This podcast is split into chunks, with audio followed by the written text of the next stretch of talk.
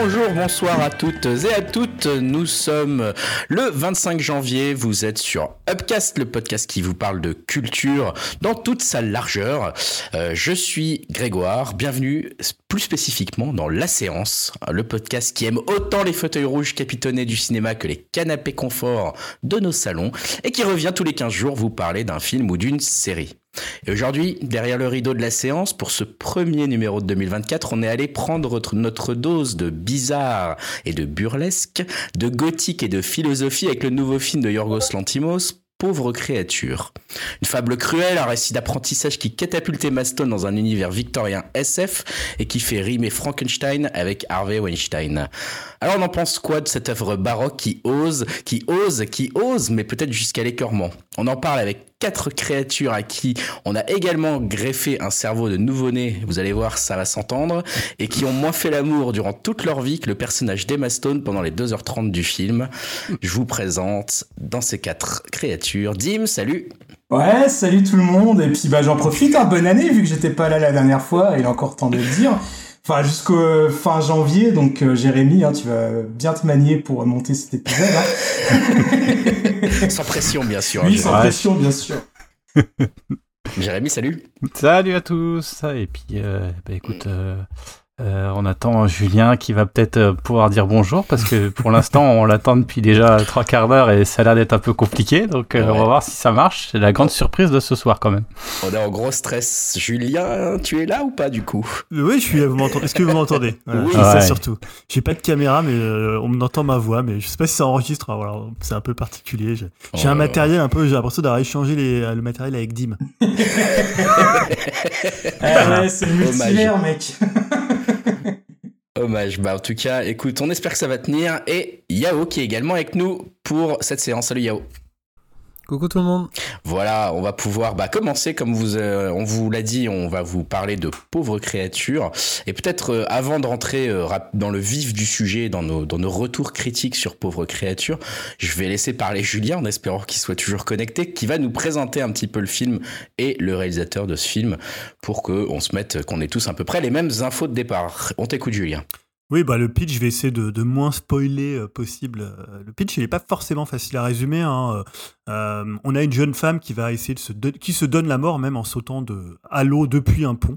Et donc, elle est ramenée à la vie par le docteur Godwin Baxter, hein, une sorte de savant fou, alors autant savant fou que scientifique génial, qui remplace son cerveau par celui de son enfant à naître. Elle s'appelle désormais Bella Baxter, elle est aussi candide que colérique et avide d'expérience, et pour découvrir le monde, elle s'enfuit avec un avocat qui s'appelle Duncan Wedderburn, et ensemble, ils voyagent à travers les continents. Voilà, je vais m'arrêter là et pas spoiler plus que ça, mais ça c'est vraiment les, quelques premières minutes du film, et euh, le, on va dire le premier mouvement du film. Euh, c'est le huitième film hein, du, grec Yorgos Lantimos, c'est son quatrième en langue anglaise. Euh, c'est un cinéaste qui compte aujourd'hui déjà un nombre impressionnant de, de prix, hein, puisque là dernièrement il a eu le Lion d'Or à Venise pour Pauvre créature. C'est un cinéaste qui a un vrai style visuel, un univers, un humour plutôt noir qu'on pourrait comparer, pour faire assez vite, à Michael Haneke, un peu à Lars von Trier ou même à, à hein, dont on, a parlé récemment ici. Donc c'est quelqu'un qui ose, hein, on le disait dans l'intro, souvent, qui est assez cruel avec ses, avec ses personnages, un peu misanthrope.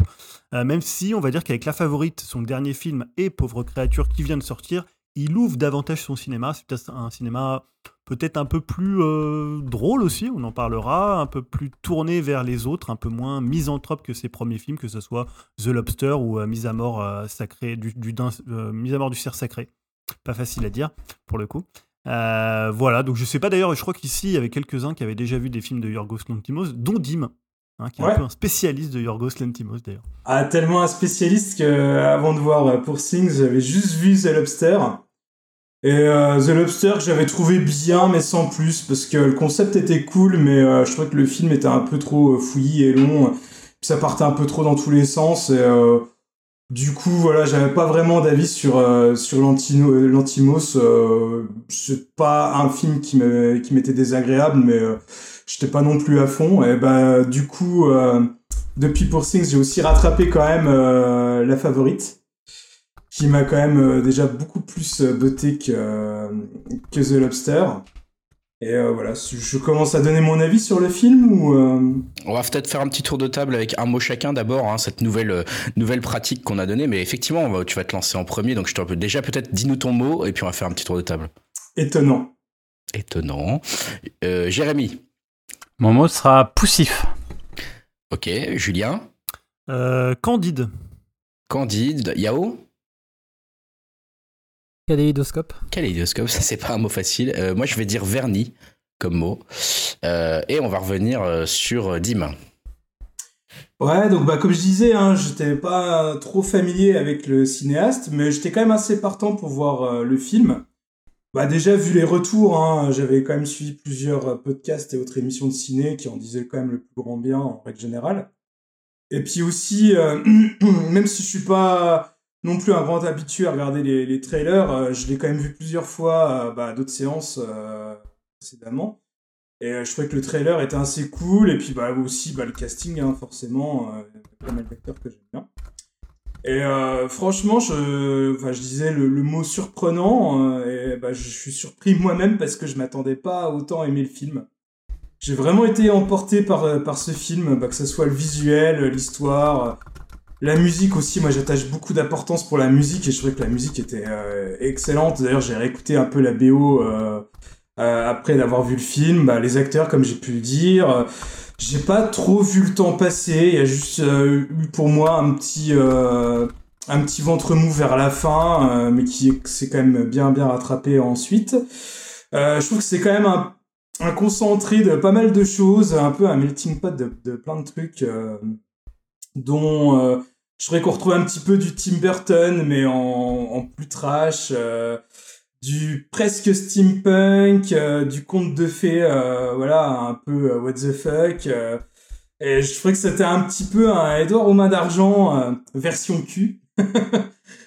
et même si on a, je trouve que le film, même si certains peut-être ne, ne vont peut-être pas forcément accrocher plus que ça à l'histoire je me dis qu'on peut quand même euh, que être emporté bah, par les décors, les costumes, les, petits détails, euh, les créatures improbables euh, qu'on peut voir et que j'ai trop adoré. Alors ça, pareil, c'est pas un spoil parce qu'il me semble qu'on les voit dans le dans le trailer et tout au début du film. Mais par exemple, il y a des, des espèces de chiens canards. Il y a une calèche moitié mécanique mais avec une tête de cheval. Enfin, plein de petites idées comme ça qui m'ont trop trop plu. Et puis oui, bah pour revenir sur les acteurs, hein, bah déjà en premier lieu Emma Stone. Hein, euh, je suis pas sûr d'avoir vu toute la filmographie d'Emma Stone, mais là pour moi, je pense que c'est peut-être un de ses plus gros rôles de, sa carrière. je la trouve exceptionnelle dedans, géniale. Euh, je trouve que dès qu'elle apparaît, elle bouffe l'écran. Et euh, on peut dire qu'elle donne de sa personne, hein, pour reprendre les, mots de Samizo dans dans le Discord. Euh, bah pareil hein, pour euh, Marc Ruffalo ou euh, William Defoe, ils sont toujours.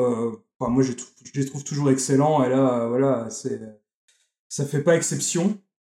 Le personnage de Bella, bah, je trouve qu'il est cool à suivre de ses débuts où elle peine à s'exprimer jusqu'au moment où elle s'émancipe totalement et qu'elle prend vraiment le contrôle de, de sa vie. bref, pour moi, ça a vraiment été une belle surprise. Comme je disais, hein, je m'attendais pas à autant apprécier ce film-là. Euh, moi qui espérais euh, juste pas trop m'ennuyer, bah voilà, j'ai totalement adoré le film et j'ai vraiment pas vu le temps passer. Donc pour moi, c'est vraiment un grand oui. Bon, bah écoute, merci pour, euh, pour ce témoignage. Euh, j'ai peut-être envie, euh, si personne ne, lève la main pour le moment pour réagir, Jérémy lève la main, du coup on profite. Jérémy, toi t'avais dit poussif, je crois, comme moi, si j'ai si j'ai bien noté. J'avais dit poussif, ouais, effectivement, et j'étais, c'était même mal barré, j'ai envie de vous dire. j'étais avec vous au départ d'ailleurs, enfin c'était avec Julien et Kiao qui m'engueulaient parce que, enfin j'étais pas avec eux, mais quand j'étais dans le film, j'étais en train d'envoyer des messages messages et tout. Ils ont dit bon bah tu suis un peu au lieu de discuter. Et, et j'étais pas dedans au début. Alors je vais vous dire pourquoi j'étais pas dedans.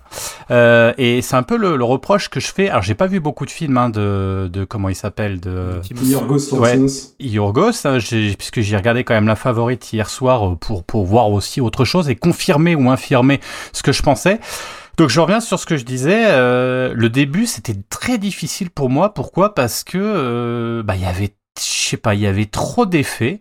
Alors c'est pas un problème d'effet. Alors quand je parle de trop d'effets, c'est le noir et blanc, un peu effet, euh, euh enfin voilà, avec du de, de comment du fisheye, hein, euh, vous voyez, hein, c'est-à-dire cette espèce de, de de de comment de très grand angle qui déforme un peu, euh, voilà. Alors ça, pour moi, ça faisait un côté hyper étudiant qui vient de découvrir du matériel de, de ciné, euh, qui a qui a regardé un chien andalou, euh, qui a vu, euh, je sais pas moi, euh, le docteur Caligari, l'expressionnisme allemand, qui a vu qui a vu les yeux sans visage de Franju, hein, et, et puis qui refait la même chose, quoi, c'est-à-dire film en noir et blanc avec des avec un peu du Frankenstein de la famille Adams. Bref, au départ, je me suis dit où est-ce qu'on va, et, et je trouve qu'il y avait beaucoup, beaucoup d'effets un peu moches pour, en fait, pas d'intérêt. C'est-à-dire que, à partir du moment où, où l'effet on le voit, je trouve que, euh, enfin je sais pas, on regarde un film de Scorsese, il y a des effets tout le temps, mais on se rend pas compte. Et c'est sauf quand vraiment on, on, cherche à regarder ce qui se passe à l'écran, une grue, euh, un plan, euh, un grand angle, etc.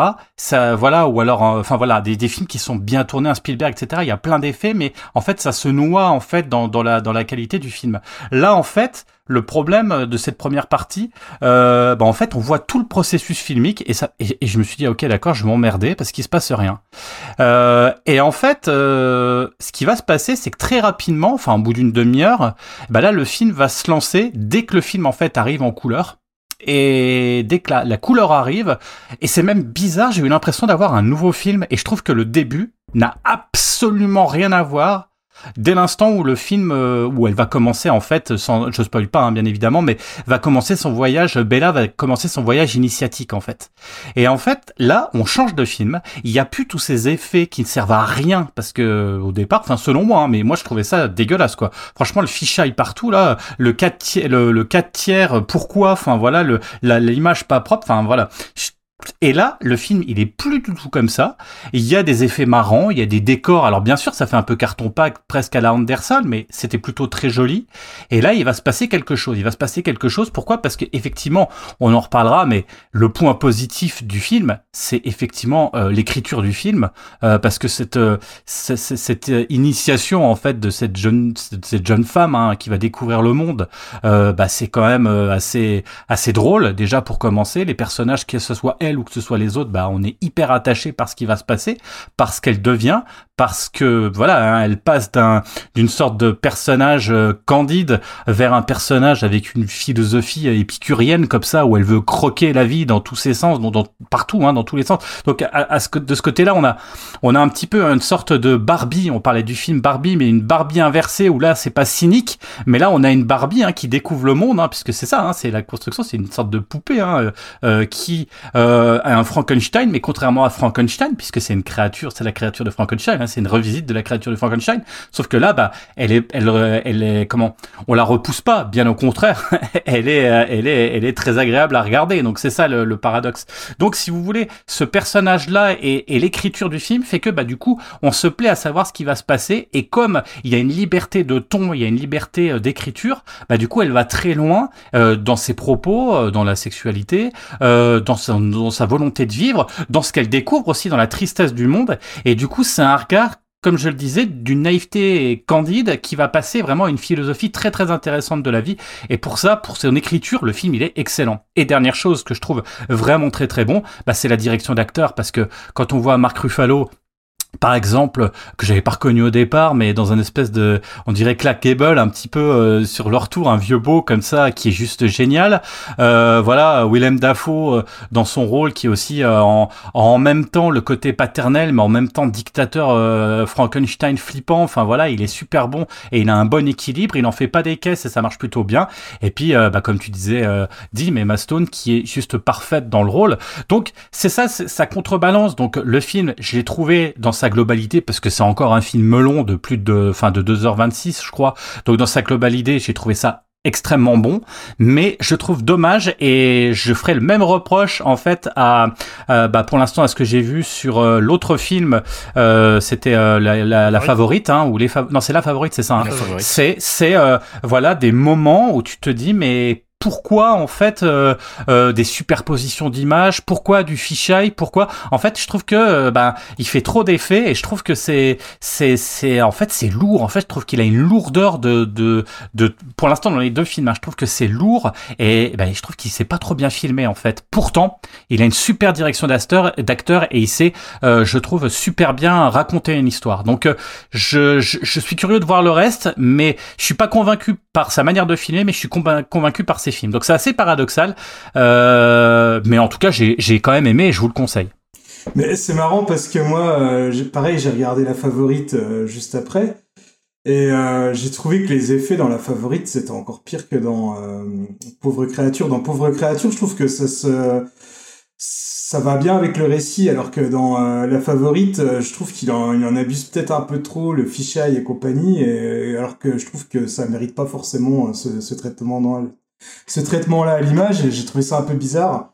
Alors que dans Pauvre Créature, je trouve que ça, ça s'y prête mieux, mais euh, ouais, ouais, je vois vraiment ce que tu veux dire, euh, qu'il il abuse quand même un petit peu de tout ça, quoi. Et surtout cette rupture, parce qu'après il le fait plus, c'est ça que j'ai trouvé étrange, c'est tout ce début en noir et blanc où tu sais pas trop pourquoi. Alors si t'as compris, c'est parce que quand elle sort, elle découvre la lumière, ok, mais c'est c'est lourd, quoi. Enfin, je veux dire, c'est pas, c'est vraiment pas, euh, c'est vraiment pas, je trouve. En fait, ça fait citation. Regardez, j'ai mis ça, j'ai mis ça, j'ai mis ça. Regardez, je connais mon cinéma, mes classiques de l'horreur, mes classiques, quoi. Et, je trouve ça vraiment dommage euh, euh, voilà, au début, franchement, mais c'était un, un, les yeux sans visage wish, quoi. Enfin, franchement, hein, c'était du franc en carton, quoi. Franchement, euh, et j'étais un peu dégoûté, quoi. Enfin, je trouvais ça pas ça terrible, quoi. Et après, ça s'est amélioré. Bon, bah écoute, merci pour ce, ce premier avis. Euh, pour l'instant, on est toujours dans la partie sans spoil. Je, je répète, on en reparlera également peut-être un peu plus, même si c'est voilà. Bon, il y a encore quand même des petites choses à spoiler parce qu'il y a, il y a plusieurs actes effectivement dans le film. Euh, peut-être, euh, je sais pas, Yao, Kaléidoscope euh, m'avait intrigué comme mot. Tu, voulais dire Non, moi je.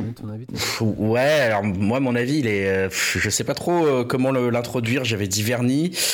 je vais être un peu plus méchant. Je vais être le rabat-joie. Euh, je crois, ce soir. Euh, j'ai l'impression que je suis parti comme ça. Euh, parce que j'ai dit vernis comme le vernis qui, qui est joli et qui cache quelque chose qu'on n'a plus trop envie de voir ou qui est pas bien fini ou quelque chose comme ça. C'est un film qui m'a laissé extrêmement circonspect, à la fois sur sa forme et sur son fond. Euh, notamment, comme tu le disais à l'instant, je rebondis un petit peu sur ce que tu dis, Jérémy, ce côté étudiant en, école de cinéma, euh, je le trouve en fait à la fois euh, formel euh, et à la fois sur le fond. Je trouve qu'il y a un vrai problème de, de fond et de forme dans ce film. certes, c'est très, enfin, c'est très intéressant en termes de forme. Hein. Il, y a, il, y a de, il, y a de, il, y a, une vraie qualité d'image. Il y a des choses assez incroyables qu'on voit à l'écran. il y a un côté Jérôme Bosch un peu dans certaines des créatures et dans les, les trucs merveilleux et là, voilà le, le la, profusion de ce qu'on peut voir à l'image qui, est assez intéressante. Euh, ok, bon, euh, c'est un beau vernis, justement, tout ça, c'est intéressant. Un beau vernis qui cache euh, un conte initiatique pour moi des plus banals malheureusement, c'est-à-dire qu'il y a vraiment aucune pas, pas un grand intérêt à ce conte initiatique qui est issu sur des scènes et des évolutions du personnage qui sont quand même cousues de fil blanc. Euh, qui sont extrêmement euh, prévisibles, euh, donc femmes, enfants, adolescents rebelles, etc. Et qui sont en plus, je trouve, assez naïfs, mais dans le mauvais sens du terme. De, je parle pas du personnage, mais je parle du réalisateur cette fois-ci. Il y a une sorte de naïveté dans, par exemple, la découverte, sans spoiler, hein, voilà, la découverte de plus de profondeur, de philosophie, etc. de, de la page du personnage. ça reste des concepts de philosophie. Enfin, on a l'impression de voir un ado un peu dark qui va faire son, son sa période émo euh, au, lycée en disant ouais j'ai compris trop la vie maintenant je vais lire Nietzsche et tout ça enfin il y a vraiment un côté euh, hyper surface qui est euh, qui est assez euh, qui est assez gênant quoi c'est presque cringe en fait à ce moment là et, euh, et c'est pareil il y a cette une autre scène, peut-être j'en parlerai peut-être plus dans la partie spoiler, mais voilà, comme où on va on va continuer à découvrir le monde dans, sa beauté et dans sa dans sa cruauté. Et euh, la cruauté du monde, euh, il y a quand même euh, une scène un petit peu ridicule là-dessus, qui fait encore une fois, vraiment, on a l'impression de cocher des cases d'un voyage initiatique sans se questionner elle-même en fait sur ce que, sur comment on peut revisiter le voyage initiatique, sur les différentes scènes que ça peut mener. Pour moi, il y a des vrais manques dont on reparlera, je pense, dans, je sais que j'en reparlerai tout cas dans la partie euh, spoiler d'un manque moi qui m'a vraiment euh, un peu choqué euh, dans ce dans ce film sur ce qu'il aurait pu être en fait. Voilà, c'est vraiment un très euh, cousu de fil blanc. Euh, on a, c'est assez maladroit sur même l'évolution du personnage qui se retransmet dans son physique euh, très erratique au début, puis qui va s'assouplir, etc. Enfin, je veux dire, même les métaphores, on a l'impression qu'il nous les déroule devant nous, presque comme s'il prenait les spectateurs pour des débiles. Je, je, je trouve qu'il y a un vrai, vrai, vrai problème de fond dans ce film qui va pas du tout assez loin, même si, encore une fois, je trouve que le vernis est plutôt joli. Euh, mais qui, pour moi, ça s'est passé complètement à côté. Euh, je j'ai pas du tout compris le voilà j'ai bien senti qu'il y avait un vrai potentiel et qu'il y a des belles images etc et que je sentais une certaine hype sur le sur nos discussions sur le film euh, j'ai vu que les notes étaient très bonnes dans le sens critique ou des choses comme ça mais bah moi, j'avoue que la, flèche est passée complètement à côté pour moi parce que c'est juste un voyage initiatique de plus euh, et je trouve que la, la, couverture de vernis qui est remise par dessus en fait ne fait que finalement mettre en valeur les choses qui ont été pas réinventées. Le, manque de réinvention, de créativité sur le fond, euh, je trouve porte trop préjudice au film. Voilà euh, pour mon. Mais cela dit, un peu comme toi, Jérémy, je conseillerais quand même d'aller le voir parce que rien que pour la qualité de réalisation, les choix de réalisation, l'acting, des choses comme ça sur lesquelles je reviens pas forcément parce qu'effectivement l'acting n'est pas grand chose à reprocher. Euh, moi je dirais spéciale mention à Dafo. Euh, je, dirais que ça reste un film intéressant à voir. Euh, maintenant voilà, si vous passez à côté comme moi, moi personnellement je les ai bien sentis les 2h20 passés quoi. Je l'ai trouvé vraiment très très long ce film par exemple. Donc voilà, je suis, je suis rabat-choix, je suis désolé. Voilà, je sais pas trop qui veut reprendre la parole. Yao, tu commençais à en parler de ton côté ou Julien, je je sais pas trop. Yao peut-être euh, Non, non, vas-y, tu peux laisser à Julien. Julien. bah, Allez Julien, Candide, Yao, Yao Oui, mais Yao ne veut pas en parler, moi je suis assez surpris de vos avis. Je, je, je, je lance une scission avec Jérémy, je, pensais que voilà, on était à, la vie et à la mort sur, sur, sur les films. Les frérots et j'entends poussif, là je suis là, bon après ça, c'est, je, je, comprends ce qu'il veut dire. Non mais je, je trouve que, comme c'est un, moi pour moi c'est, j'ai dit Candide parce que ça rapproche vraiment du Candide de Voltaire, et comme tous les contes philosophiques, le fait qu'il n'y ait pas de, en fait, qu'il ait pas de lien entre les parties, qu'il passe d'une partie un peu roman gothique à une partie à Lisbonne avec des trucs un peu SF Steam, pour moi c'est totalement l'essence du conte philosophique, c'est-à-dire c'est, c'est vraiment l'idée, si pour ceux qui se rappellent de, de Candide de Voltaire, on passe d'une scène à une autre où il dit euh, oui le jour le, le, moment où il rencontre Pangloss et comment il s'en est sorti. Le jour où il rencontre des Bulgares et comment il s'en est sorti. Il y a une espèce comme ça de foisonnement d'idées que en fait l'Entimos retranscrit bien. Moi on, reparlera un peu de la forme. Il y a des choses avec le, sur lesquelles je suis d'accord avec euh, avec Jérémy mais je trouve que le côté fable le côté conte euh, bah c'est très très en accord avec en fait sa réalisation avec son montage avec la façon dont il construit les scènes en fait il construit des bouts de scènes de, de, séquences euh, et, pour le coup, voilà, moi j'ai trouvé déjà, il y a un truc que vous avez peut-être pas dit, mais c'est un film qui est hyper drôle. Et pour du Lentimos, pour. Euh, voilà, hier j'ai vu Mise à mort, mise à mort du, du cerf sacré. Alors, il y a des trucs qui sont drôles parce qu'il avait cette espèce d'humour un peu à froid. Je parlais de d'Anneke tout à l'heure ou de Lars von Trier. mais là, il y a des. Moi, dans la salle, les gens, ils rigolaient, quoi. Tu vois, il y a des répliques qui faisaient marrer les gens. Il y a, tu vois, et honnêtement, le film est drôle, voire des fois un peu burlesque, un peu. Je pense à la scène de la danse. Euh, je pense à la scène, euh, à la scène, euh, à la scène des prostituées. voilà, il y a des trucs qui sont assez drôles. On en parlera peut-être dans la partie spoiler. Mais il y a des trucs hyper loufoques et sur, pour du Lentimos, ça c'est déjà une première chose qui, qui, m'a surpris. Et après, moi je suis pas tellement d'accord avec ce que tu disais Greg sur la naïveté du film. En fait, la naïveté du film, elle est induite par le personnage, elle n'est pas induite par le discours de Lentimos. C'est-à-dire qu'en fait, c'est un, personnage qui fait l'expérience de la vie. Euh, qui est complètement neuf. Et c'est ça qui est assez drôle de prendre un personnage complètement neuf, c'est-à-dire qui a un cerveau de bébé. Alors effectivement, le, début, il est totalement dans le, truc à la Frankenstein, où la créature elle va découvrir euh, euh, sa propre vie. Mais après, il y a toute une partie de l'expérience, où tu vois, un peu au sens de, Georges Bataille, c'est-à-dire à un moment, elle va se rendre compte que la sexualité, c'est une expérience qui lui fait du bien, et elle va pas du tout voir tout ce qu'il y a de mal autour. C'est-à-dire que le, début, l'espèce de candeur, de, façon dont le monde est dépeint, alors quand toi, évidemment, en tant que spectateur, tu vois le film, tu as l'expérience du, monde, mais pour elle, je trouve que toute la partie en fait où elle découvre sa sexualité, où finalement elle a aucun, aucun cynisme, c'est-à-dire c'est un personnage qui est totalement dénué de cynisme et qui en fait euh, couche parce que ça lui fait du bien, donc elle se dit pas les hommes la possèdent, et pour ça, quelque part, tu disais oui, c'est un peu comme Barbie, sauf que euh, voilà, Barbie, elle a pas finalement son mot à dire, c'est finalement une expérience un peu différente. Et euh, moi, j'ai trouvé que ça c'était hyper réussi. Enfin, je, trouve, l'année dernière, on avait commencé à comment on avait commencé avec la saison et même la séance avec euh, Babylone. Et je trouve finalement ces deux films, alors Babylone évidemment sur la décadence d'Hollywood, il y a un côté peut-être un peu plus cynique dans Babylone, mais il y a quand même cette idée de c'est un film qui jouit quoi et on n'en voit pas si souvent que ça finalement au cinéma des films. Alors euh, moi ça me faisait rire parce que Jérémy l'a vu dans la salle où il y avait un enfant de 7 ans. Ouais, je vais revenir là-dessus. Là, j'ai quand même. euh, ça m'a un peu. euh, c'était compliqué au début. Hein. Je reviendrai là-dessus tout à l'heure. Je reparlerai, mais c'était quand même très très étrange quand même. hein. Mais tu vois, ce que, ce moi ce que j'aime bien dans cette idée d'expérience, c'est que Lentimos, il va reconnecter le personnage de Bella à ses désirs un peu animaux, un peu primitifs. Il y a notamment bah, une scène de danse, de rythme, ou euh, même c'est un truc, je vous parlais tout à l'heure, c'est un peu loufoque. Après, il y a des trucs de, de- sexe qui sont, moi je les trouve hyper drôles, les scènes de sexe en fait. Alors évidemment, euh, Emma Stone, comme on disait tout à l'heure, elle donne beaucoup d'elle-même parce qu'il y a beaucoup de scènes de nudité, mais les scènes, elles sont, elles sont plus cocasses vraiment que euh, soit excitantes ou soit gênantes, ou tu vois, il y a un truc il y a un truc très très drôle en fait. Y a presque on parlait de Voltaire, mais il y a presque un truc euh, rabelaisien avec euh, voilà, il, elle est complètement d'une espèce de, de, jouissance hors de propos et lui il est presque dépassé. hein. je parle de lui, c'est pour le personnage de de, euh, de Marc Ruffalo. Et, euh, et ce que je trouve intéressant, c'est le cheminement du film, c'est-à-dire le discours pour aller vers un film féministe. Alors aujourd'hui, tu fais un film avec un personnage féminin un peu fort féministe, j'ai l'impression que tu te fais attaquer de toutes parts. Toi, tu te fais attaquer par les gens qui trouvent que c'est pas assez féministe et le féminisme, c'est pas ça.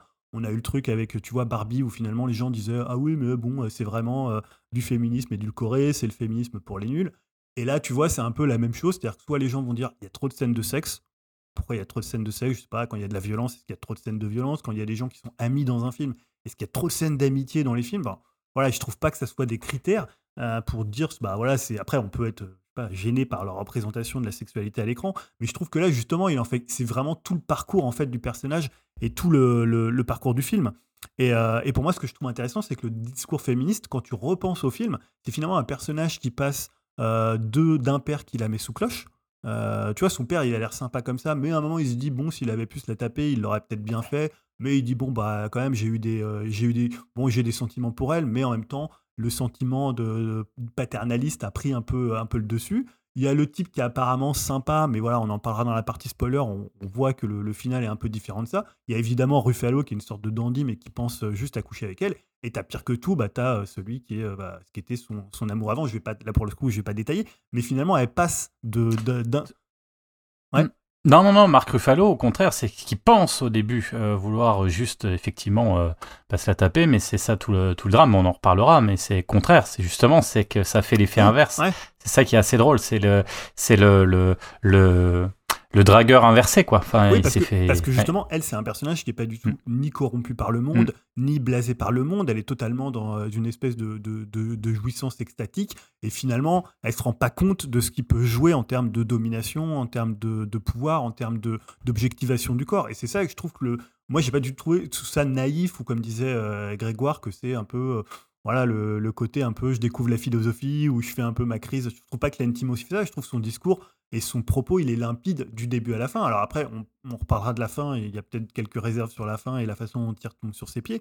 Mais tu vois, même moi, en termes visuels, alors c'est vrai que le fisheye, je vois pas trop pourquoi il utilise aussi souvent le fisheye. C'est un truc, il fait souvent des focales assez bizarres, même là, dans, euh, la mise à mort du, euh, du cerf sacré, il y a des choses un peu étonnantes parce qu'il veut instaurer, là c'est un thriller, donc il veut instaurer une ambiance, quelque chose de différent. Là, je n'ai pas trop trouvé, mais en même temps, je trouve que ça gêne pas le film parce que le film il est tellement baroque et il va tellement avec le discours, il va tellement, on passe d'un endroit à l'autre, on est à Lisbonne, on est à Paris, au début on est dans le côté roman gothique euh, à la Frankenstein, donc il y a, en fait il y a une telle profusion euh, d'éléments à la fois narratifs, d'éléments visuels, il y a des trucs, moi des fois ça m'a fait, tu parlais de Tim Burton, il y a un peu de ça, ça fait presque parfois un peu penser à du Genet, il y a un côté, euh, à la manière dont il met les univers, les personnages, notamment à Paris, avec les, les tronches des acteurs qu'il a trouvés, il y a, un- il y a un peu de, de Caro Genet. Mm. Donc là, moi je trouve que c'est un film vraiment intéressant. Et voilà, j'insiste encore, c'est un film drôle et pour voilà, c'est un film qui m'a fait rire et j'avais pas vu une comédie euh, de ce style-là, hein, vraiment dans après des comédies tu peux en voir, mais un film d'une comédie un peu noire, un peu différente, un peu tordue et euh, je trouve qu'on n'en voit pas si souvent. Et évidemment, Emma Stone, moi je la trouve euh, assez dingue dans le film. Je trouve qu'elle elle irradie totalement, un peu comme Margot Robbie dans un style différent, euh, irradier Babylone, même si Babylone était un film beaucoup moins réussi, je trouve, que Pauvre créature.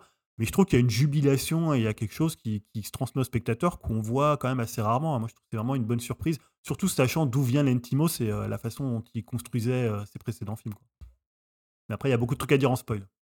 Il faudra qu'on reparle justement en spoil de, toutes les scènes, on va dire, d'humour, parce que ah pareil, hein, je me suis vraiment bien marré sur certains passages. je m'attendais pas à ça non plus, je pensais pas vraiment autant rire devant ce film. Quoi. Yao, du coup? Euh, ouais, bah du coup moi je passe à peu, vu que je passe après tout le monde, euh, je vais piquer un peu à droite à gauche, mais globalement moi j'ai adoré. Euh, je fais la définition de, enfin je vous donne la définition de mon mot. Donc pour ceux qui ne sachent pas, le kaléidoscope est un instrument optique réfléchissant à l'infini et en couleur de la lumière extérieure. Le nom de ce jouet vient des trois mots grecs, hein, bah forcément par rapport à réalisateur. Hein. donc il y a kalos qui veut dire beau, eidos, non pas le développeur ou l'éditeur, ça veut dire image et euh, qui veut dire regarder. Donc voilà, donc c'est ça vient d'un réalisateur grec, il y a des belles images et c'est beau à regarder, voilà la définition. C'est pour ça que je dis Eidoscope. Euh, donc voilà, il y a des belles couleurs. donc non, non, je, me suis pris une grosse, euh, une grosse claque. Moi, je, connais, connaissais pas du tout le réalisateur. Comme d'hab, j'ai pas regardé la BA, donc j'étais vraiment dans un, dans, un monde d'un terrain inconnu, donc j'avais rien vu. Et bah, voilà, je fais une grosse claque visuelle. Euh, tout à l'heure, euh, je reviens à ce que disait Jérémy. Pour moi, c'est vraiment l'anti-Barbie par excellence. Euh, où je trouvais que Barbie c'était un film cynique au possible. Et là, je trouve que c'est juste un film. après, peut-être pas sortir les grands mots, mais féministe comme il faut, quoi. Sans prendre les spectateurs pour des cons ou quoi. C'est juste on suit son histoire. Et pour moi, c'est juste un personnage fort qui, qui s'émancipe en fait. Et moi, Emma Stone, c'est vrai qu'elle est folle dedans, mais je trouve vraiment celui qui sort du lot, c'est Mark Ruffalo pour moi. Parce que j'avais. Le peu de films que j'ai vu de lui, j'ai trouvé toujours tant sérieux, sérieux. Et là, je trouve qu'il est vraiment euh, euh, dans un rôle. Euh, enfin, comique, ouais, comique, tragique même. Et c'est pour moi le mal toxique à souhait. Donc c'est étonnant de le voir dans ce genre de rôle. Et vraiment, je trouve qu'il est transformé dedans. Donc c'est vraiment pour moi la révélation du film. je trouve qu'on ça, on, ça se sent qu'ils prennent plaisir à jouer, surtout leur, leur, duo entre eux. Et la scène de la danse, elle est folle aussi, visuellement. Et dans le fond, et comme disait, euh, c'est Greg, euh, Jérémy ou Julien, euh, qui fait une sorte de Clark Gable, enfin un mec des années 30 dans son look. Enfin, vraiment, Mark Ruffalo, il m'a scotché. Puis même William Defoe aussi, pareil, comme tu disais, Julien, entre son rôle paternaliste et un petit peu. Euh, enfin, je pas dire pervers, mais dur, sur, dur sur, sur, les côtés. Je trouve son rôle, ouais, comme tu disais, Jérémy, il en fait pas trop. Je trouve qu'il est bien, en plus, avec son visage défiguré, je trouve que ça passe super bien. Euh, ça faisait longtemps que j'avais pas vu aussi euh, bon sans en faire des, des caisses en fait. Donc ouais, franchement tout le casting j'ai adoré. Euh, on en reparlera aussi dans la partie spoil. Il y a des acteurs qui ont fait un petit caméo. J'ai pensé à, Julien et, et, Dim pour leur film favori. Hein, on en reparlera. tu verras de quoi je vais parler, Dim. ouais, donc après la musique, j'ai pas trop retenu. Je pense j'ai pas trop retenu la musique, mais euh, ouais, bah après, je sais pas trop quoi dire en fait par rapport à ça. Fait une grosse claque. Euh, durant ces deux heures, je pas vu passer. Et voilà, donc j'ai adoré, j'ai adoré ce film. Et, euh, bah voilà. Je sais pas quoi dire de plus. voilà, vraiment une grosse, grosse claque pour ce début d'année. Donc voilà, c'était très, très plaisant à regarder. Mais après, je sais pas si j'aurais. Vu ce que vous avez dit des autres films, je sais pas si ça me donne envie de regarder s'ils ont l'air un peu moins maîtrisés autres euh, Ah si si, la favorite, c'est moi je trouve que c'était une grosse claque quand j'ai vu la favorite et les autres aussi. Après parfois c'est, euh, on en parle souvent sur, ça fait rire les gens qui sont sur le Discord, mais il a fait quelques films, un peu de films de petits malins, c'est-à-dire parfois euh, je trouve que Mise à mort du cerf sacré c'est un peu ça c'est un peu où il t'emmène vers quelque chose, mais après il te laisse un peu en plan, tu vois, il te laisse un peu la queue entre les jambes euh, en disant bon, il n'y a pas forcément d'explication, t'es arrivé là, mais voilà, il faut aussi accepter ça. Hein. c'est un peu comme chez Lars von Trier ou, ou Michael Haneke, c'est parfois des cinéastes qui, sont, euh, qui ont des concepts assez forts, mais parfois qui peuvent un peu être assez proches de la sortie de route, quoi. Et là, je trouve que justement, il est maintenant depuis la favorite, il est dans, des, dans un style un peu différent. Euh, alors, je pense que ça tient aussi à Emma Stone, hein, qui était déjà dans la favorite et mmh. qui apporte, je trouve, quelque chose tu vois, par exemple, dans La mise à mort du cerf sacré, c'était son personnage principal féminin, c'était Kidman. Donc, tu vois, il l'a fait jouer totalement différemment, beaucoup plus froide. Plus, c'était, il, a, il y a beaucoup de films. Enfin, il a fait deux films avec Colin Farrell où voilà, c'est pas du tout les mêmes styles d'acteurs.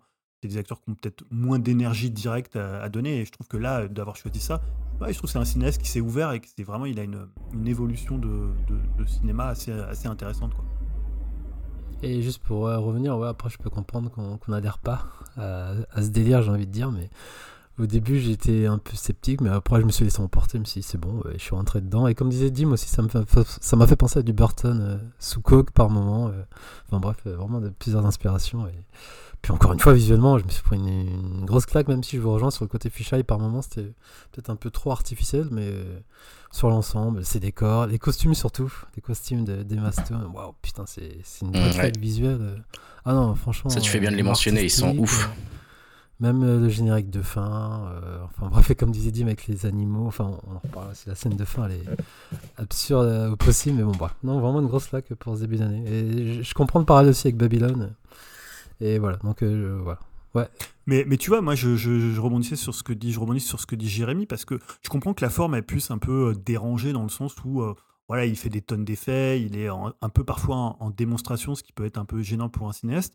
Mais je trouve quand même que c'est la forme, elle, elle noie jamais en fait le propos ou elle noie jamais le récit en fait du film.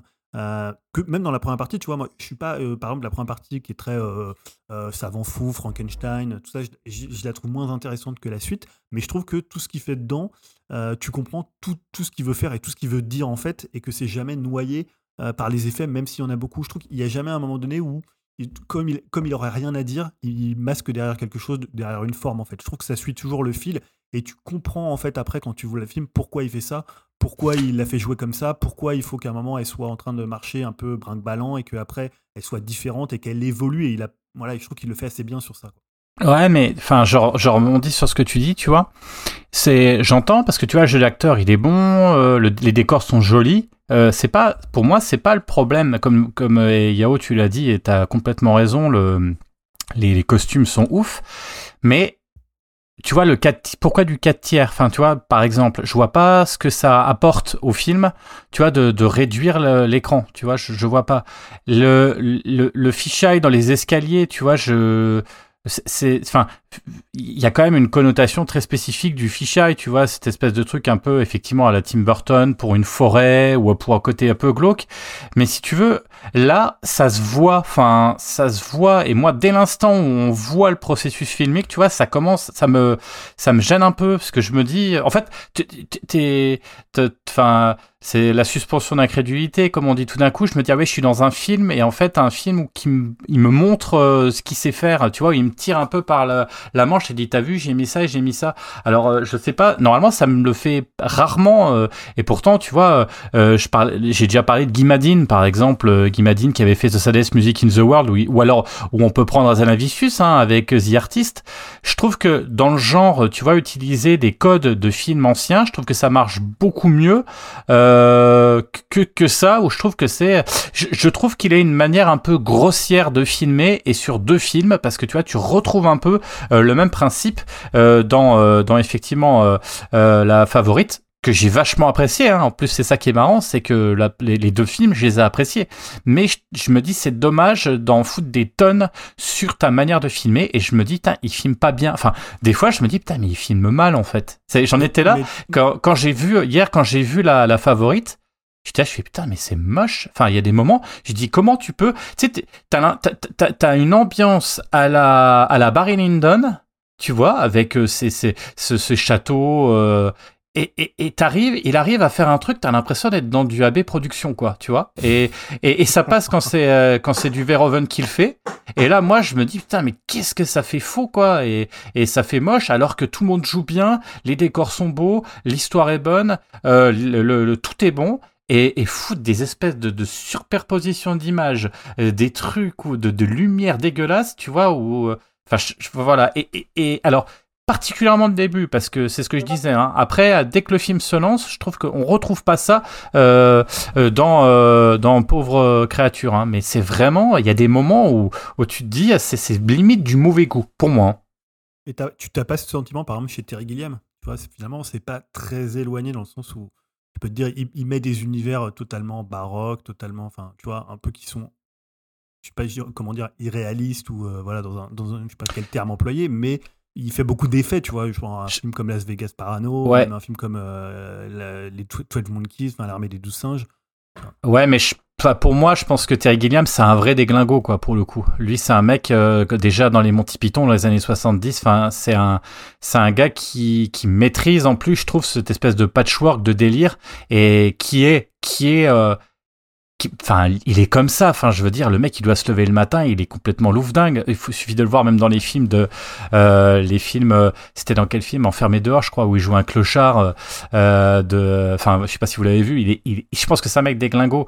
Euh, et, et, et, donc, du coup, ça transpire euh, lui-même. C'est pour ça que ces films, il a du mal à les terminer, hein, comme Lost in La Mancha, parce que c'est trop. C'est là je trouve que c'est plus un effet stylistique. Euh, enfin, je sais pas, hein, je le connais pas, hein, euh, mais mais mais voilà, je, voilà. Je, non, je trouve, moi ça me choque pas, tu vois, euh, chez un, ça me ça me choque pas chez un Terry Gilliam, même sur un, un Tim Burton du début. Là, si tu veux, je trouve que en 2024 euh, un peu à la manière de Greg. Ouais, bah ça, je, enfin, ouais, je trouve que c'est. Mais encore une fois, pas, pas tout le temps. Des fois, ça marche. Tu vois, toute la partie en couleur, j'ai trouvé ça chouette. Mais le noir et blanc, non, c'est pas passé. Tu vois, c'est vraiment par moment, quoi. Et, et c'est pareil dans, dans la favorite. Hein. Il y a des moments où c'est chouette, il y a des moments, euh, c'est dégueulasse, quoi. Enfin, selon moi. Bon, bah, je propose de continuer euh, notre débat, euh, si ça vous va, les amis, euh, après la partie. Donc, on va passer à la partie avec spoil, parce que j'ai l'impression qu'on a quand même des petites choses à dire aussi avec spoil, notamment, on va reparler de l'humour du film et de, un peu plus de son dénouement. Donc, après les gongs, voilà, allez voir le film avant, n'hésitez pas à aller vous faire votre propre avis, parce que là, on va clairement tout dire. on se retrouve juste après. Partie spoiler, donc voilà, on peut y aller concrètement, on peut dire de ce qui va se passer à la fin, on peut tout dire. Euh, et euh, je crois que Dimitri, t'avais assez envie de, de repartager, de reparler un petit peu de l'humour du film. Je pense que ça, c'est vrai que c'est un point qui nous a tous marqué, euh, ce côté très drôle et avec un humour assez décalé et cynique et drôle et noir quand même, hein, sur Dafo notamment. Ah déjà, j'avais envie de commencer, euh, ça j'ai capté le, le, caméo que, que Yahoo avait énoncé, euh, c'est l'acteur français. Vertical, voilà, c'est ça. D'ailleurs, sa scène, justement, elle est très drôle, hein, où euh, on va dire, il apprend à ses deux fils, on va dire, il leur fait une petite séance d'éducation sexuelle, pas plutôt particulière, c'était vraiment bah, très très drôle. Ouais, non, bah aussi, oui, l'humour avec William Defoe, où ça me faisait marrer où à chaque fois il disait non mais ça je peux pas le faire ou je suis handicapé à cause de ça parce que mon père euh, a fait des expériences sur moi quand j'étais gamin. Le gars il a eu tous les pires sévices du monde à chaque fois qu'il en parle euh, ça me faisait toujours bien bien marrer. Euh, ouais aussi bah peut-être une des premières euh, scènes où tu vois vraiment le côté sans filtre des Bastones où elle commence à se frotter avec une pomme et puis après il y a la servante qui arrive attendez je vais vous montrer un truc trop cool enfin voilà ça c'est pareil je trouvais ça vraiment euh, très drôle et pareil bah dans ma salle ça, ça se paraît quand même bien. Euh, la toute fin là justement avec le mari qui est transformé en chèvre je me dis mais c'est tellement con mais c'était ça me pareil ça me fait rire de voir l'acteur là en train de brouter de l'herbe c'était vraiment euh, bien bien marrant euh, qu'est-ce qu'il y a d'autre comme scène? Je sais pas, aidez-moi. Qu'est-ce qu'il y avait d'autre aussi comme niveau humour qui était très fort? Il y en a sûrement d'autres. Je sais pas, Julien, toi, qu'est-ce qui t'a fait rire dans le film? Non, non, bah, encore une fois, la, scène, la scène où il apprend à ses gamins euh, comment ça se passe. Ah euh, elle, est vraiment très très drôle parce que finalement tout. Elle est malaisante. Hein. moi je l'ai pas trouvée malaisante parce que elle, elle est totalement candide et elle fait son truc. D'ailleurs, elle, rentre dans la prostitution plus par expérience que par des par désœuvrement en fait. Et je trouve que la façon dont il joue avec les gamins qui prennent des notes, euh, et lui qui fait, moi je fais d'abord 4, euh, ouais, des fois je fais 3, trois coups. Euh. c'est lui qui est presque le plus, le plus gêné. Est-ce que, est que l'enfant de 7 ans dans la salle de Jérémy prenait aussi des notes à ce moment-là? C'est un peu la question que je me suis posée, moi. Quelle, quelle, quelle ambiance étrange quand même. Ah, ça c'est étonnant quand même. Étonnant je, je vous raconterai après, mais vas-y, Julien termine. Mais non, non, mais je veux bien parler de ça parce que peut-être que c'est un peu, il était un peu comme ces deux gamins, parce que ça c'est un truc qui se faisait beaucoup à, dans les siècles passés, c'est-à-dire c'est d'emmener ses enfants au bordel pour les déniaiser. Euh, c'est un truc très voilà c'est c'était peut-être tu peux c'est très français mais dans, les bordels et euh, je me dis bah le gamin de 7 ans là et, je sais pas si ça va être compliqué pour lui quoi quand même Ouais, pour, pour, pour, pour, euh, pour expliquer un peu le contexte, c'est vrai que quand je suis arrivé dans le cinéma, alors en plus je fais une vieille blague en place pour les Sekpa au ski, donc du coup voilà, parce que c'était dans la salle 2 et moi j'étais dans la salle 1, et là je m'installe, hein, comme d'habitude, on était quatre et demi dans la salle, et là devant moi il y avait euh, une jeune femme, en plus assez jeune, et elle était, alors je crois que c'était son petit frère moi au départ, et puis l'autre, dit, le, le petit, le gamin, allez, 7-8 ans, mais pas plus quoi, hein, d'accord, on est bien d'accord. Et là, euh, euh, elle lui dit, elle dit, hey, maman, on se met là et tout. Je suis, what? What the hell? Qu'est-ce que c'est? Et puis, alors, je me suis dit, au début, je me suis dit, ah, j'ai dû me tromper de salle. Et puis, tu te dis, c'est dimanche soir, film en VO, il est 21h30, euh, qu'est-ce qu'il fout là quoi. Et là et là et puis je me suis dit et moi comme un peu comme Yao je ne regarde pas euh, ce qu'il y a ce que c'est comme film avant. Je crois que j'avais vu la bande annonce mais je m'en rappelais même plus. J'ai juste regardé ce qu'il fallait voir comme film et j'y vais moi hein, comme ça j'aime bien découvrir. Et là c'est pour ça que je demande à Dim euh, je texte Dim en lui demandant mais c'est un film pour gamin ou quoi? Et puis là il me répond non non du tout. Et là je me dis qu'est-ce que je fais? Je vais voir euh, je vais voir la maman. Je lui dis excusez-moi mais je crois que vous êtes planté de me dire peut-être que je sais pas, elle a peut-être vu le film et puis elle voulait montrer une, une, sorte de féminisme à son fils. Je, je sais pas, mais j'étais gêné. Je, je l'ai pas fait, mais je voulais le faire. Et là, mais c'est pour ça aussi que j'étais perturbé parce que effectivement, la scène de la pomme ou du concombre euh, qu'elle s'enfile, forcément, euh, j'étais gêné en me disant que juste devant moi, il y avait un gamin. Enfin, j'ai identifié. Je me suis dit, mes gamins seraient là, mais je serais trop mal. Et du coup, c'est vrai que sur la première demi-heure, ça m'a vachement perturbé. Et, et, et alors j'entendais des fois, euh, mais maman enlève la main, enlève la main parce que je pense qu'elle lui cachait les yeux par moment, ce qu'il disait, mais je vois rien. Elle faisait, ouais, c'est normal, etc. Mais par contre, quand il y avait des blagues, et eh ben les deux, ben mes deux bons, là, ils riaient, ils rigolaient comme des baleines et tout. J'étais là, je fais, bon, bah, visiblement, ça choque personne. Et là, je me suis détendu. À partir de la danse, j'ai commencé à me détendre. Donc, il y a une scène de danse qui était assez drôle euh, lors du film. Là, bah, ils ont rigolé comme des baleines. Je me suis dit, bon, bah, alors, on va dire que c'est normal. Alors, et puis, elle cachait les yeux euh, dès qu'il y avait un truc un peu, un peu, enfin, c'est-à-dire toutes les cinq minutes, hein, on va dire elle a dû passer son temps à lui cacher les yeux. Bah oui, parce, que, le film n'est pas avare en, en, scène, hein, effectivement, ouais, Dim. Ouais, juste, je me dis, si la mère, elle a vu la bande-annonce, tu vois euh, Emma Stone dans des belles robes, des beaux costumes, elle a pu se dire, ouais, c'est peut-être un peu comme un, Disney Live, euh, un truc un peu féerique, conte d'enfant. Euh. Ah bah là, bon, après, elle, a pris cher, elle a fait clochette. Hein. L'enfant, il a vu du paysage, mais bon, c'était peut-être pas celui qui s'attendait. Mais... ouais. C'était quand même étrange. Ouais, Yao. Ouais, non, juste pour revenir, quand je disais malaisant, malaisant pas par rapport à moi, mais par rapport à euh, de comment le film montre les enfants à leur point de vue. Moi, j'avais trouvé qu'ils n'étaient pas forcément à l'aise en, faisant, en voyant leur père faire euh, l'amour avec une prostituée. C'est ça que je trouvais ah, ils sont, intéressant. Ils sont l'air concentrés quand même. point de vue. Moi, non, ah, ils sont concentrés. Genre, je trouvais qu'ils se faisaient une mouche, genre. Euh, enfin, chacun son point de vue, tu me diras, Jérémy. mais non, non, je trouvais ça. je dis rien, je trouvais ça un, peu dérangeant par rapport à eux, mais je trouvais ça aussi marrant, comment elle a amené la scène. Et Emma euh, Stone et du coup euh, tourner ça à la rigolade et tout euh, je trouvais ça je trouvais ça bien trouvé aussi D'ailleurs, une scène, tu parlais tout à l'heure, Julien, excuse-moi, tu parlais de Terry Gilliam. Hein, ça m'a rappelé une scène de, du sens de la vie de, des Monty Python où tu as la même scène à l'école où l'apprentissage de la sexualité avec, le, avec John Glees qui joue le, le prof et qui a ramené sa femme et qui explique aux élèves devant comment, comment enfin les, rapports sexuels quoi. C'est un peu le même principe quoi. C'est marrant, c'est la filiation, elle, est là aussi quoi.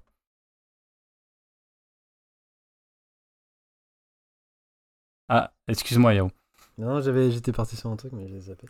Mais c'est pas grave. Mais oui, euh, et le côté féminisme aussi, émancipation, et le côté mal toxique, voilà, avec Marc Ruffalo, que je trouvais bien amené, et que, que c'est vraiment un salopard fini jusqu'à la fin, et qui va retrouver son, son ancien, enfin son mari, qui va le ramener et tout. Il est prêt à tout vraiment parce qu'il, comme je sais plus qu'il évoquait, mais au, début il pensait peut-être la contrôler, mais après il se voit vraiment qu'elle, bah, du coup, qu'elle s'émancipe et qu'elle, vole de ses propres ailes, ça le fait chier, quoi, tu vois. Et, du coup, il arrête pas de, de, rester derrière elle, en fait. Je trouvais ça aussi intéressant, ce point de vue.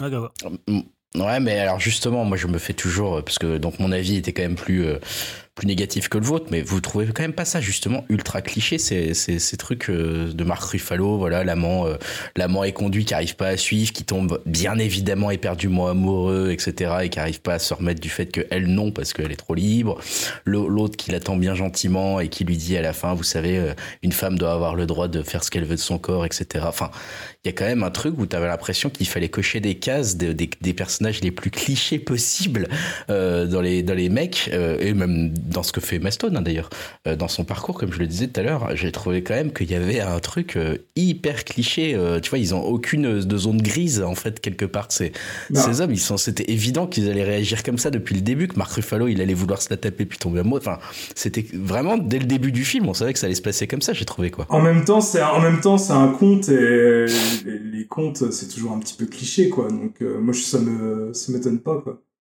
il y a juste un truc pour lequel j'ai. Du coup, c'est passé crème. Je me suis dit, j'ai mis ça en corrélation, en corrélation avec l'époque d'où c'est censé se passer. Je me dis, vu que c'est quoi c'est... Enfin, je sais même pas, il y a même pas de date. Ouais, une sorte d'époque victorienne. Hein. Ouais, ouais c'est ça. Je me dis, ça va avec l'époque, entre guillemets, où ils sont pas forcément. Euh, euh, au taquet surtout et non moi je, je, croyais en cette innocence en fait du personnage et comme on dit vu que c'est censé être un enfant qui grandit qui grandit par étape par étape moi j'ai adhéré à ce concept après je peux voir tes, tes inquiétudes, mais moi, c'est pas ces crème en fait. Julien, je ouais. pas du tout posé la question. Non, euh, moi, du cliché. Moi, je trouve ça intéressant justement que ça soit des clichés parce que là, l'intérêt du cliché, c'est qu'il s'oppose à une femme en fait qui est pas du tout de son temps, qui est pas du tout de, elle a pas du tout les règles. En fait, tout ce qu'elle voit de ce que eux ils font, elle le perçoit pas comme nous on le voit. En fait, le cliché, il reste pour les spectateurs. Il reste pas du tout pour elle qui en fait tu vois, c'est-à-dire que euh, lui, euh, Ruffalo, il peut lui faire des, des scènes. Elle, ce qui l'importe, c'est de baiser parce que ça lui fait du bien, parce que euh, voilà, ça lui fait quelque chose dans le corps et qu'elle est à un, stade de sa vie où tout est plaisir, où tout est corps. Et finalement, l'espèce de, de, de, de, tout ce qui est marivaudage, de tout ce qui est, voilà, on badine pas avec l'amour, tous ces trucs finalement qui sont des concepts comme ça que eux, ils mettent en avant et la façon dont ils veulent la contrôler, ça lui passe complètement au-dessus.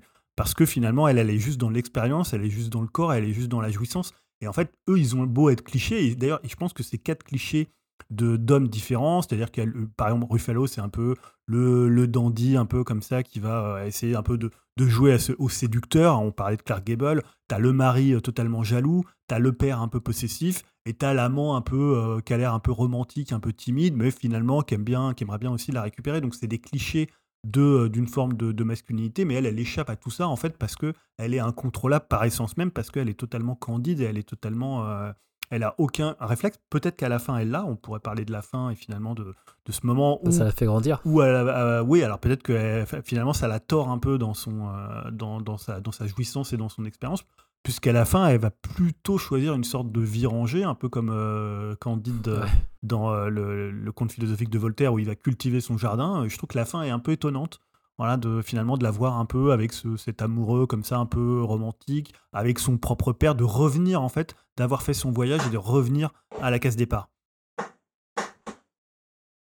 Ouais, Grégoire. Euh, non, parce que enfin, j'allais euh, à la fois revenir sur la fin, mais euh, en, en, soumettant euh, à la à la population, à vous quatre, un petit peu un autre truc moi qui m'avait. je crois qu'en fait j'en attendais autre chose de ce film. J'en attendais un, pas pas exactement ce qu'on a eu en fait. à la fois, je j'étais pas surpris, mais en même temps, il y a un truc qui m'a un peu gêné aussi que je voulais voir si je voulais voir si ça, ça vous avait gêné. C'était le côté, le fait que donc elle a, on lui a implanté le cerveau de sa fille, de sa de son propre enfant euh, à la fin, donc elle rencontre qui euh, sont à la fois mari et père. Euh, et en fait, cet aspect-là, je trouve, dans le scénario, n'est pas exceptionnellement exploité, euh, notamment sur euh, le côté, euh, tu vois, freudien du truc, ou sur le côté juste. En fait, elle aurait pu avoir le cerveau de n'importe quel enfant dans sa tête. J'ai l'impression que ça aurait pas changé grand chose en termes de scénario. D'ailleurs, on l'oublie un petit peu ce truc-là. et, et, ça, je trouve qu'il y a vraiment une vraie occasion manquée sur, tu vois, l'espèce de vertige justement philosophique que c'est d'être son propre enfant et de se retrouver en face de son propre père qui est aussi son mari.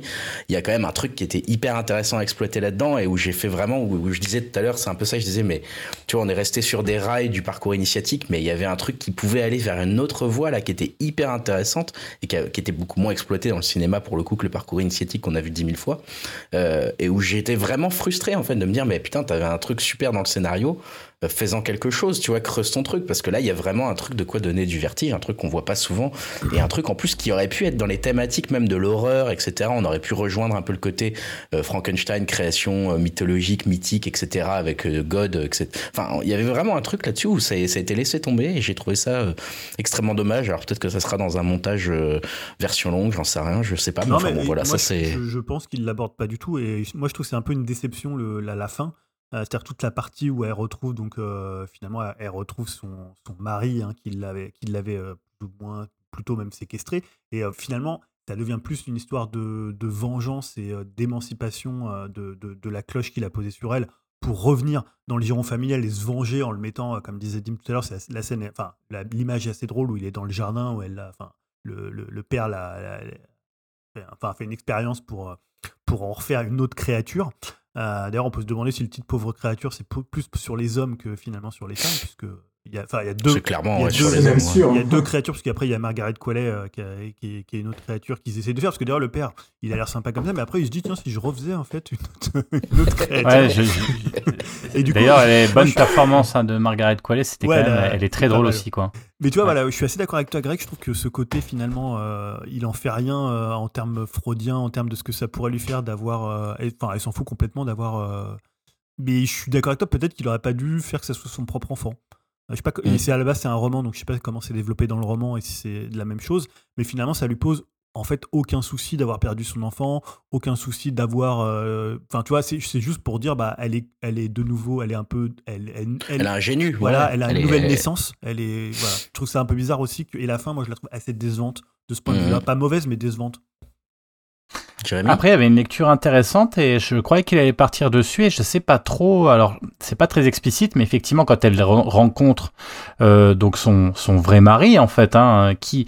Mais tu disais, là, Julien, tu disais euh, que qu'elle était séquestrée à un moment, je me suis demandé si elle aussi c'était pas une saloperie en fait, parce que je sais plus à un moment ils, font venir ah un, ils font venir une servante, ils la font tomber, puis il est mort de rire, puis tu te rappelles qu'est-ce que ça pouvait nous faire mm. rire, et puis visiblement euh, toute toute l'équipe, euh, en tout cas la, servante et tout, elle la, et tout le monde la déteste aussi, donc euh, on, se demande, je me suis dit tiens c'est intéressant parce que ça se trouve c'était un personnage qui était odieux aussi, et, et c'est dommage, moi aussi je, dit, ouais. je me suis demandé s'ils allaient, s'ils allaient creuser. Euh, comment tu dis, Greg je disais, je croyais que c'était dit même clairement. Ah, moi aussi, hein.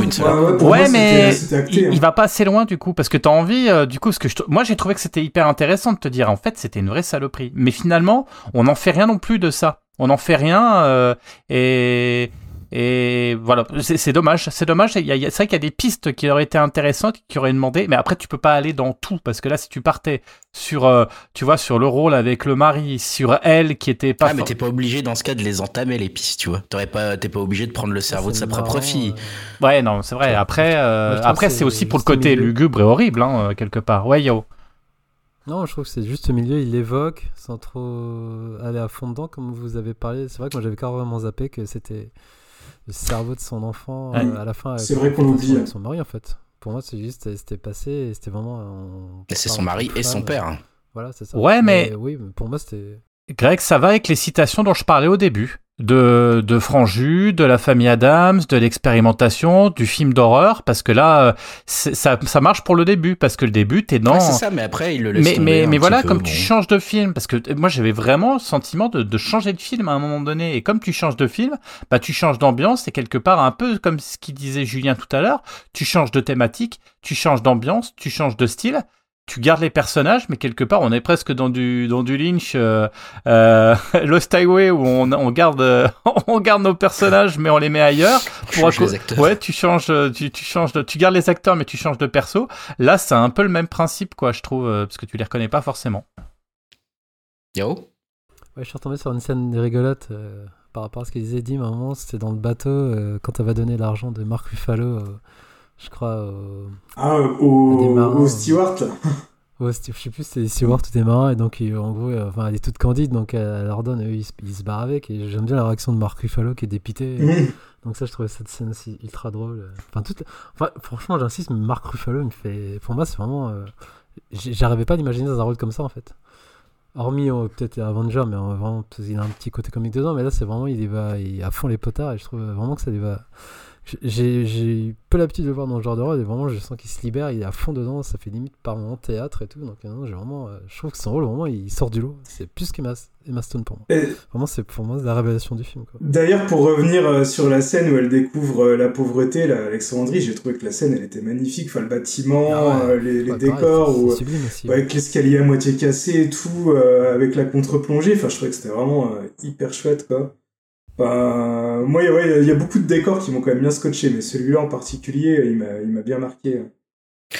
Julien? Non, mais j'étais encore en- sur le truc du, du gamin et euh, tout ça. Mais en fait, c'est vrai que souvent, je trouve chez Hélène Timos, il y a ce côté où il se dit, tu sais, il, y a- il y a une- il a- il se dit, ah, ça c'est génial comme idée, tu vois. En gros, l'idée, même s'il l'a pris dans le bouquin, elle est assez géniale. L'idée, euh, je prends le, le cerveau du gamin. Et en fait, dans euh, Mise à mort du cerf sacré, il y a, dedans, il y a l'histoire sans trop spoiler, il y a, un- il y a un gamin qui, qui, s'int- qui se s'immisce un peu chez eux. Et à un moment, il lui dit, en gros, euh, si tu butes pas quelqu'un de ta famille, euh, toute ta famille mourra. Et en fait, tu vois, en soi, c'est une idée géniale. C'est-à-dire que c'est un mec qui va.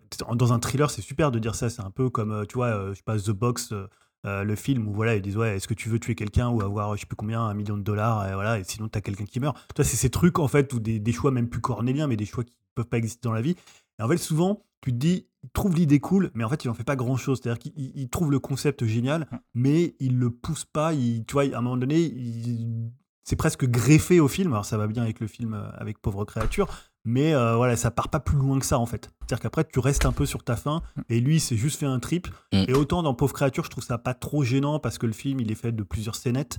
Et euh, voilà, donc c'est pour ça que je suis assez d'accord avec toi sur l'idée de. Là, il y a quelque chose Ouais, à, à ouais, pousser, et comme quoi. je disais, moi je pense que j'étais trop parti en mode genre ça va être un film d'horreur, je sais pas pourquoi, tu vois, peut-être à cause du début j'étais conditionné, Ouais. et du coup je m'étais orienté en mode ah ça va être super, ça va payer, tu vois, il va y avoir un, un payoff comme on dit de ce, de ce truc-là, et en fait euh, pas du tout, donc euh, j'étais assez déçu. Jérémy? Ouais, non, mais en fait, je pense que tu as la réponse dans ce que tu dis aussi. C'est tu, tu parlais de The Box, par exemple. euh, euh, bah, c'est c'est une nouvelle de Matheson, mais c'est une nouvelle de, de 20 pages. Donc Ouais. du coup, sur 20 pages, c'est percutant parce que ça va extrêmement vite. D'ailleurs, la chute est pas du tout la même que dans le film, mais euh, c'est percutant parce qu'il y a une fin extrêmement rapide donc du coup tu te prends le, de plein fouet le truc alors je sais pas si le le, le, le bouquin euh, euh, et, et, euh, de pauvres créatures est aussi court que, que n'est le, le, le, le- comment le enfin est-ce que l'idée est aussi courte que ça? Mais mais c'est peut-être ça aussi quoi. C'est-à-dire que souvent dans un film tu étires un peu à outrance euh, euh, pour pour faire un long métrage euh, et là surtout que la mode est, à, est aux 2h30 et c'est peut-être ça aussi la faiblesse du film c'est peut-être de, de l'étirer peut-être trop en longueur aussi et peut-être plutôt que de se recentrer sur sur certains, certains éléments quoi. Ou pas aller assez loin justement dans, le, dans la rupture entre les différents tons peut-être de pas peut-être c'est ça aussi Ah ouais, il y a la partie à Paris que j'ai adoré aussi, et enfin, enfin, euh, un réalisateur qui s'est dirigé des acteurs français, ça fait plaisir. Et c'est pas des. Peut-être à une ou deux exceptions près, mais c'est pas genre des Norvégiens ou des Canadiens qui jouent le rôle des Français, là c'est super. En plus, il y a une, une actrice qui s'appelle euh, Suzy Bemba, là, qui est, qui est une petite révélation aussi, euh, qui devient entre guillemets son. Namante. Bah, j'allais pas dire son amante, ouais. Si, son si. amante, Ouais, qui est ouais, canon, je alors. découvre aussi avec elle, donc euh, ouais, je, l'ai trouvé superbe, super rafraîchissante dans ce rôle aussi. Donc, euh. puis l'autre aussi, euh, je sais pas si ça, ouais, la proxénète aussi euh, avec son look, avec ouais. de tatouages. non, j'aime bien la partie française. Bah, tu vois, quand Bonnard, on fait ouais, défiler, euh, ouais, avec tout, tout- aussi tous les gars différents Ouais. qui, qui couchent avec elle, tu vois tous les genres, tous les différents styles, tu vois comment elle. Elle réagit à tout ça, donc non, je trouvais aussi cette partie intéressante dans, dans sa construction. euh.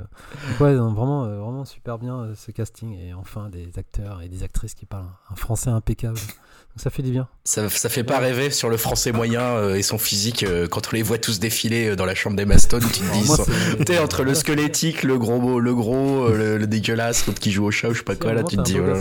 Ouais, il y en a un, ouais.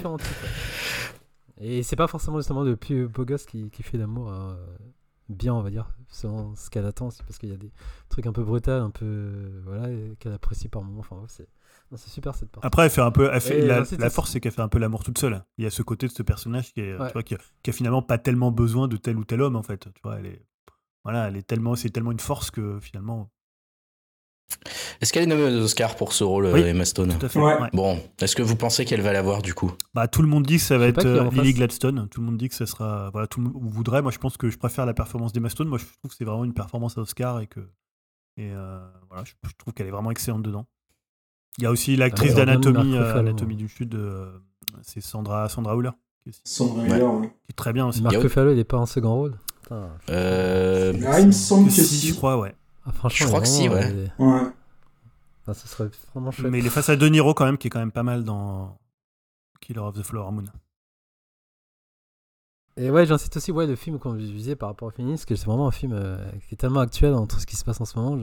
C'est pour ça que j'ai bien aimé aussi ce, ce discours, même si, euh, voilà, qui est très en phase avec le monde actuel, en fait. Je trouve ça aussi pas mal, euh, vu tout ce qui se passe dans le cinéma aussi en ce moment. Greg avait l'air d'accord. Mais après, moi, je vois plein de, plein de gens qui trouvent justement que c'est trop euh, soit édulcoré, mais Enfin, moi, ça m'a parlé. hein. Euh, Non, moi je trouve que c'est trop. Enfin, je suis, moi je suis bizarrement euh, team. euh, Ça va pas du tout assez loin. En Moi, fait, j'étais, cho- j'étais choqué du fait que ça soit une révolution de dire en 2024 que la femme a le droit de faire ce qu'elle veut de son corps. Pour moi, bah, évidemment. Enfin, je sais pas, tu vois, c'est le rappeler Ouais, dans un film. bien fait, sans- Par contre, le- je trouve que ça le fait vraiment mieux que Barbie. Et pour moi, c'est ça le Bah vrai voilà, Barbie, si c'est ce film-là, tu vois. que Barbie, il est pas cynique, ouais, tu vois. fun. Mais il y a quand même un côté genre, ah bah dis donc, tout ça pour en arriver là. euh, Enfin, franchement, c'est pas non plus un message révolutionnaire que de dire ça, Ah quoi, non, tu c'est vois. pas c'est Mais, euh, mais c'est bien, c'est c'est amené, c'est bien amené. Là où je suis d'accord c'est- avec toi, c'est que c'est bien amené, moins cynique, quoi. C'est quand même un peu, en- c'est quand même un peu ambigu, je trouve, dans le, le discours euh, féministe, euh, surtout le passage au niveau, je trouve, de la, de la prostitution, parce que je pense que dans les courants féministes, il y a autant de, de féministes qui vont défendre la prostitution, comme quoi les femmes euh, peuvent disposer de leur corps comme elles le souhaitent, et d'autres qui sont carrément euh, archi contre euh, ces méthodes. Et donc c'est quand même c'est ambigu, je trouve. Ça, ça joue un peu sur la sur une corde raide. Non, je Ouais, sais bah pas. nous aussi, là, je trouve qu'on. je sais pas si on va se prononcer plus que ça, on est sur une pente Mm. glissante. Non, non, mais je sais pas, j'ai pas d'avis là-dessus, j'ai j'ai pas envie de- d'en donner, mais je- c'est ça. Je on va sais, se faire pas-.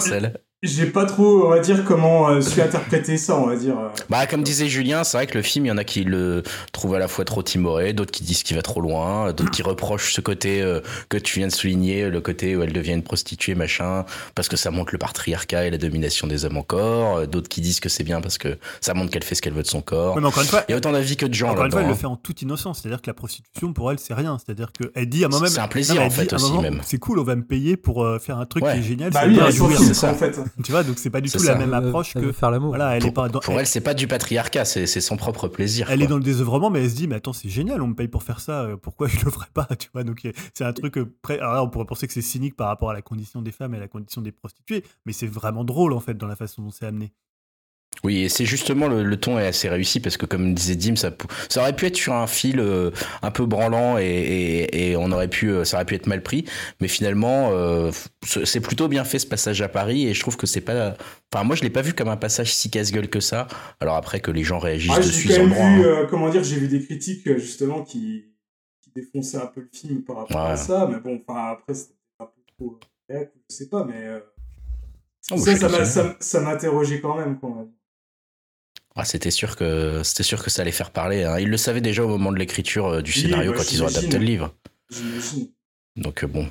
Bon. Euh, bon bah voilà, je crois qu'on a un peu tout dit, sauf si quelqu'un a quelque chose à rajouter. Si c'est pas le cas, bah on va se retrouver, comme on l'a dit dans l'intro, dans une quinzaine de jours pour une nouvelle œuvre, donc soit ciné, soit série, euh, voilà autour de laquelle on discutera comme ici euh, à bâton rompu dans une partie sans spoiler et une partie avec spoiler, alors que Julien en profite pour relever la main maintenant que je suis en Mais train oui, de dire parce au revoir. Julien. j'ai une nouvelle rubrique. Ah vas-y, dis-nous tout. Bah, et j'ai le, le- le grand concours des animateurs Upcast. Voilà. Euh, donc tout, voilà, je me suis dit sur 2024, je vais un peu mesurer vos talents, hein, puisque il y a, euh, je crois que ça fait il y a deux ans, à Noël, j'ai reçu un, jeu de société euh, Allociné, et comme je me suis dit, bah Allociné, c'est quand même notre sponsor principal. hein, on, on leur pique, on leur pique news, on leur pique leur pitch, hein, voilà, et puis ils nous donnent rien en échange. hein, c'est quand même des, ils sont quand même très sympas. Bon, ils nous connaissent pas en même temps, donc ça explique peut-être Ouais. cela. Euh, et je me suis dit, parce que l'autre fois, j'ai vu un jeu là sur France 2 avec le mec qui présente Slam, là, euh, The Floor. Je me suis dit, putain, faut faire des jeux 2024, c'est l'année des jeux. Et je me suis dit, voilà, je vais faire le euh, grand concours des animateurs Upcast. Donc vous êtes quatre. Donc euh, peut-être des fois, vous, on sera moins que selon, mais je ferai des. Je pondérerai, hein, tu m'aideras à faire ça, Greg. euh, au nombre de, Ouais, de- avec des voilà, stats. Euh, voilà, donc j'ai en fait ce, ce jeu, je sais plus comment ça s'appelle d'ailleurs, ça s'appelle euh, non, ça s'appelle Allociné, il n'y a même pas de nom, je crois que c'est le grand jeu du ciné. Et en fait, il y a six catégories dans ce jeu. Donc il y a une catégorie qui s'appelle, je vais vous dire ça tout de suite dès que je retrouve mes notes, qui s'appelle Ça fait flipper, euh, LOL and Love, Box Office, Préparez vos mouchoirs, Les petits mignons et La vie en rose. Donc c'est six catégories. Et je vous ai donc pris six questions. Il y aura à chaque fois euh, une question par catégorie. Donc en fait, par contre, j'ai enlevé les, les choix hein, QCM, toutes ces conneries où euh, c'est trop facile. Je vous ai mis juste la question brute. Et euh, bah, du coup, bah, vous allez, euh, on va pouvoir jouer. hein. Donc euh, il y a à chaque fois une question. Faut lever la main, c'est ça sur euh, Non, vous le dites, hein, on essaiera de, de trancher. Je vais faire un peu, ça va être un peu sauvage, tu vois. Ça va être un peu le bordel. Euh, alors, première question, c'est dans la catégorie. Ça fait flipper, hein, donc évidemment, film fantastique, film d'horreur. Là, c'est la catégorie de Dim, hein, euh, évidemment. Première question, écoutez bien. Comment s'appelle la seule survivante d'Alien, le huitième passager? Replay. Replay Ouais, C'est pour, euh, c'est pour euh, Jérémy, je crois, à la, à la- la Ouais, rapidité. lui, je crois qu'il. Hélène Ripley. Ouais, voilà, il y avait Hélène Ripley, mais j'accepte Ripley quand même. Ouais, je pense que s'il fallait pas l'accepter. Je mets un point pour Jérémy. Euh, catégorie LOL and Love. Donc euh, plutôt comédie, euh, Comédie comédie, romantique, comédie et comédie Ah oui. romantique. LOL and Love, ils ont mis les deux. Comment s'intitule le troisième film de la série de Cédric Clapiche, commencé avec l'auberge espagnole? Les, Les- les c'est Chinois le en Chine chinois. de Chinois. C'est Ouais. chinois, ouais, Alors, je c'est sais pas qui l'a dit, je crois que c'est Dim hein, qui, a, qui a C'est soufflé. Dim, ouais. c'est Dim, je c'est crois, Dim. Je pense que c'est Je Dim, crois ouais. que Jérémy a un peu hésité. Et euh, Moi j'ai ouais, hésité, moi j'ai dit les poupées russes. voilà, donc le bon Dim, il a un point. Putain. Et Box, comme c'est le bon Dim, on lui en met deux. box office, donc euh, la série des blockbusters films d'action, catégorie aussi. euh, Oh putain, catégorie Dim encore. par Dim. Alors, la catégorie, elle est où ma question? Voilà. Dans, la- dans La nuit au musée, à qui Ben Stiller lance-t-il un os pour le distraire? Un dinosaure. Un Tyrannosaurus Rex. Ouais, un tyrannosaurus. C'est la... c'est Jérémy. Deux points pour Jérémy. Ah, ça, J'ai même pas vu ce film, je crois. vite. La nuit au musée, tu as pas vu? Je crois pas, ça me dit rien. C'était pas terrible. Tu n'as plus d'enfants Non, ça va. Oh, les gamins aiment bien. Euh, question, préparez vos mouchoirs. Donc là, pour le coup, question des films qui font un peu pleurer ou qui font un petit peu réfléchir. Quel acteur s'est retrouvé confronté à la loi du marché? Euh, Vincent Lindon. Vincent Lindon, putain. Ah, Le Dim, là, il est sur Ah, tous il les est bon, Dim. Il Il est chaud Deux points Il m'énerve, ce bon Dim. Ah, j'étais pas loin, je l'avais en même temps que lui quasiment. Je mérite un Alors, demi-point. Yao, là, il est à la Finkielkraut. Hein. Ça a commencé le, jeu, le jeu a commencé. Alors, catégorie les petits mignons. Donc voilà, ça, c'est la catégorie pour Yao, puis c'est la catégorie film dans, pour enfants ou film d'animation. hein. Ils, ont mis ça, ils ont mis Ah. ça dans la même catégorie, les petits bâtards.